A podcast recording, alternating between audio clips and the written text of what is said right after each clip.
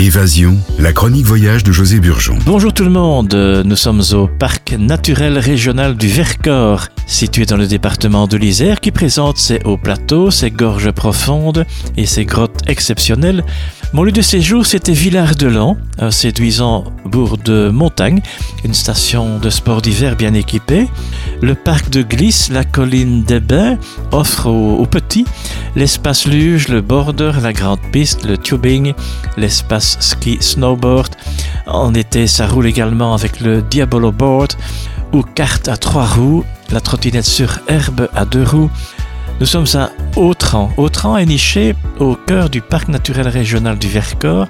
Autran a su préserver son cadre naturel ainsi qu'une architecture typique de cette région de moyenne montagne. Un autre village euh, typique, une autre station intéressante du Vercors, c'est Méaudre.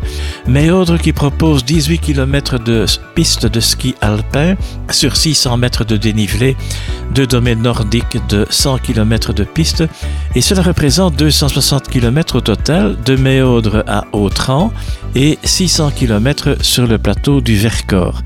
La maison du patrimoine de Villard-de-Lans présente la vie d'autrefois. Et au cœur du Vercors, c'est un endroit que j'aime beaucoup, que je conseille. Au cœur du Vercors, les grottes de Chorange nous propulsent dans une autre dimension pour un voyage inoubliable, riche en émotions et en sensations. Les grottes de Chorange sont un joyau, beau et fragile à la fois. C'est un voyage dans le temps de plus de 70 millions d'années. Le cirque de Chorange, orienté plein sud, est un chef-d'œuvre entièrement construit par l'écoulement capricieux des eaux du Vercors.